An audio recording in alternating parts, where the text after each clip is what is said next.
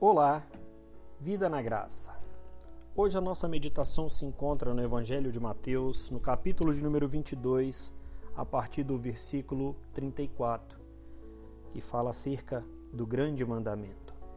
Que diz assim: Quando souberam que ele que ele calara os saduceus, os fariseus reuniram-se.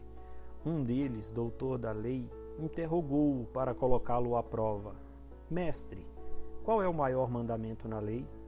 Jesus lhe respondeu: Amarás o Senhor teu Deus de todo o coração, de toda a alma e de todo o entendimento. Este é o maior e o primeiro mandamento. E o segundo, semelhante a este, é: Amarás o teu próximo como a ti mesmo. Toda a lei e os profetas dependem desses dois mandamentos. Jesus interpelado ou interrogado aqui por, por esses dois grupos de saduceus e fariseus, grupos que criam de formas diferentes acerca da ressurreição, acerca da interpretação da lei e muitas vezes daquilo que foi dito pelos profetas. E um dos doutores da lei, após Jesus responder o grupo de saduceus, um dos doutores da lei dos fariseus, chega diante do Senhor para provocá-lo, para colocar a prova, para testar Jesus se ele conhecia os mandamentos e a sua aplicabilidade. E Jesus dá uma grande lição para ele, mostrando que maior que a lei, maior do que foi dito pelos profetas, é o amor e a dependência da lei dos profetas estando ali totalmente no amor. E ele ensina um amar a Deus não é diferente daquele que foi ensinado quando foi entregue os mandamentos, mas a sua aplicação, a sua vivicidade na vida daquele que crê no Senhor. O Senhor estava ensinando que não era da forma que eles viam, só de expressar, só de dizer que amava, mas amar verdadeira com, com todo o coração, amar de forma verdadeira, de todo o coração, de toda entrega, com todo o ser, com todo o entendimento, tudo que passa a nossa mente, tudo que permeia todo o nosso ser que seja realmente uma fonte de amor a Deus, entregue a Deus. E ele traz esse ensino e coloca que é o maior mandamento e o primeiro. Este é o maior e o primeiro. Amar a Deus de forma é, racional, de forma íntegra, com fidelidade e gratidão. E aí o Senhor, logo após, ensina que o segundo mandamento semelhante àquele de amar a Deus, é amar o próximo como a ti mesmo. E aqui a gente tem um cuidado muito importante. Ouvimos muito acerca do amor próprio. Né? Não existe um amor proprietário, um amor para mim. Eu não sei, não saberia me amar sem conhecer o verdadeiro amor. Você pode ter muitas é, formas de amar, de expressar esse amor, mas o verdadeiro amor, aquele que nós aprendemos do Senhor, que ele coloca aqui como mandamento, como ordenança, amar a ele. Quando sabemos que somos amados pelo Senhor, quando reconhecemos o seu amor, através de amá-lo, nós temos esse reconhecimento. Através de amar o Senhor com todo entendimento, com toda entrega, nós aprendemos o que é o verdadeiro amor. E aprendendo esse verdadeiro amor, a gente não quer reter. Não é um amor que volta para nós mesmos, não é um amor de um umbigo, mas quando reconhecemos o amor de Deus, nós buscamos amar aqueles que estão próximos de nós, porque reconhecemos o amor que recebemos de Deus. Assim é amar o próximo como a nós mesmos. Não é porque nos apropriamos desse amor, mas porque reconhecemos o amor que recebemos de Deus. E aqui Jesus estava ensinando aos fariseus né, que a lei e os profetas dependia do amor, dependia do amor de Deus, de amar a Deus, porque não adianta tentarmos colocar a obediência daquilo que o Senhor nos instrui, se não fizermos por amor a Deus. Nós faríamos por apenas uma vida religiosa, por mais um núcleo social que vivemos e o Senhor se agrada de verdade, o Senhor se agrada de entrega, de entendimento daquilo que nós fazemos na presença dele. Da mesma maneira, Ele espera que nós sejamos amorosos, misericordiosos, compadecidos uns dos outros. E esse grupo aqui era aquele que fazia pressão nas pessoas, se sentindo melhores do que os outros. E nós devemos ser cuidadosos. O Senhor nos deu a maior prova de amor.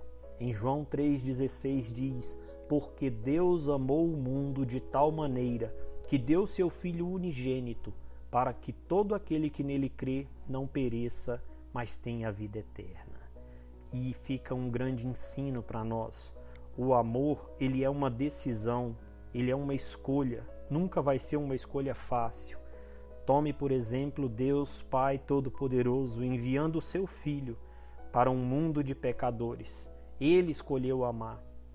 E todos quantos creram nele, ele deu o poder de serem chamados filhos de Deus, aqueles que creem, aqueles que o confessam não só de falar, mas professam esse amor, vivendo de todo o coração para Ele, de toda a alma, de todo o entendimento, buscando dia após dia viver uma vida de santidade, viver uma vida separada das práticas mundanas, o verdadeiro amor.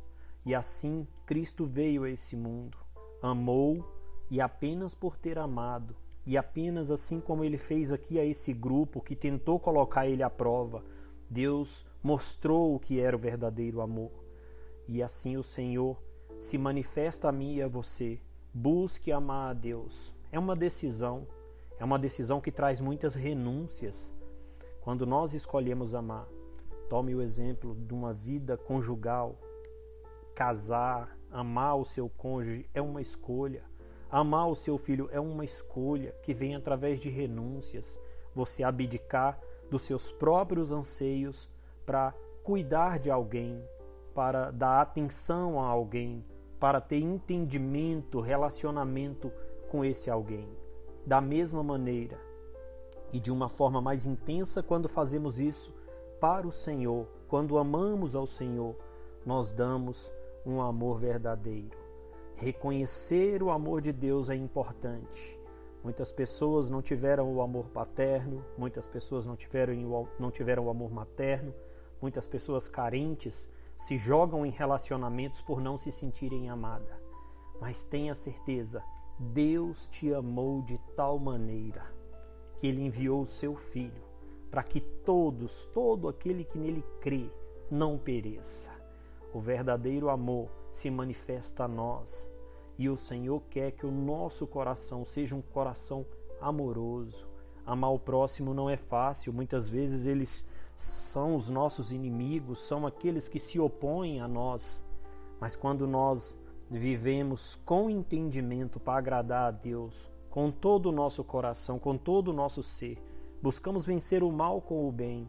O amor é como diz lá na carta escrita aos Coríntios, na primeira carta aos Coríntios, no capítulo 13, né, que o amor tudo pode, o amor tudo supera, né? O amor, olha aqui, verso 4, o amor é paciente, ele é benigno, ele não é invejoso, não se vangloria, não se orgulha, não se porta com indecência, não busca os próprios interesses, não se enfurece, não guarda ressentimento do mal não se alegra com a injustiça, mas congratula-se com a verdade.